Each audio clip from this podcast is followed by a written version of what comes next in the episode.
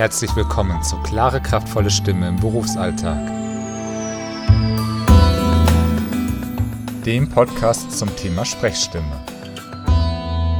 Folge 11. Drei Tipps für den Notfall. Was tun, wenn die Stimme versagt?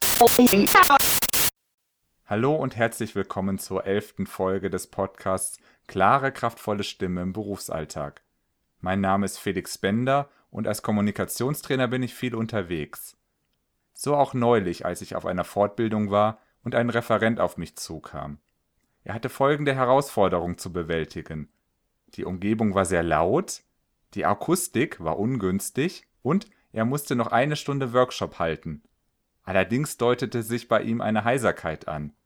Das waren natürlich ungünstige Bedingungen, doch zum Glück konnte ich ihm drei Tipps geben, mit dem er seinen Workshop letztlich erfolgreich zu Ende führen konnte und ihn eben nicht in der Hälfte abbrechen musste. Damit auch Sie in einem wichtigen Gespräch oder einer Präsentation nicht abbrechen müssen, selbst wenn Sie merken, dass sich eine Heiserkeit andeutet, möchte ich auch Ihnen diese drei Tipps heute weitergeben. Tipp Nummer 1: Trinken Sie etwas.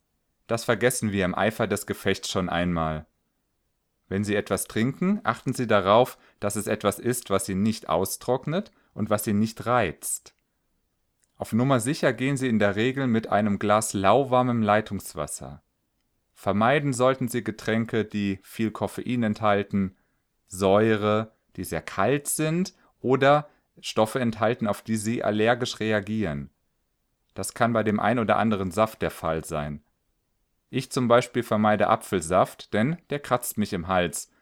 Und das tut meiner Stimme natürlich nicht gut, schon gar nicht, wenn sie mal angegriffen sein sollte. Tipp Nummer 2. Klopfen Sie Ihren Brustkorb aus. Dadurch erhöhen Sie Ihre Brustresonanz und der Kehlkopf kann sich etwas senken. Das reduziert die Spannung im Halsbereich und Sie werden nicht so schnell heiser. Als positiver Nebeneffekt wird Ihre Thymusdrüse aktiviert und dadurch Ihr Stresslevel gesenkt. Tipp Nummer 3: Achten Sie auf Ihre innere Einstellung. Versuchen Sie, Ihre Zuhörer mitzunehmen und nicht vor sich herzutreiben. Sie nehmen sich so unheimlich viel Druck.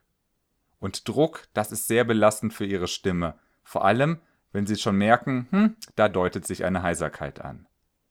Probieren Sie doch diese drei Tipps mal aus und ich würde mich freuen, wenn Sie mir Ihre Erfahrungen mitteilen könnten. Entweder per E-Mail info at bender-kommunikation.de oder über mein Kontaktformular auf meiner Webseite bender-kommunikation.de. Bedanken möchte ich mich an dieser Stelle auch bei allen, die meine Beiträge bei Xing entweder mit Gefällt mir markieren oder mit einem positiven Kommentar versehen. Ich würde mich freuen, wenn wir uns auf Xing vernetzen könnten. Sie finden mich unter meinem Namen Felix Bender. Wenn Sie möchten, hören wir uns in zwei Wochen wieder. Ich wünsche Ihnen bis dahin wenig Stress, wenig Heiserkeit und allseits eine klare, kraftvolle Stimme.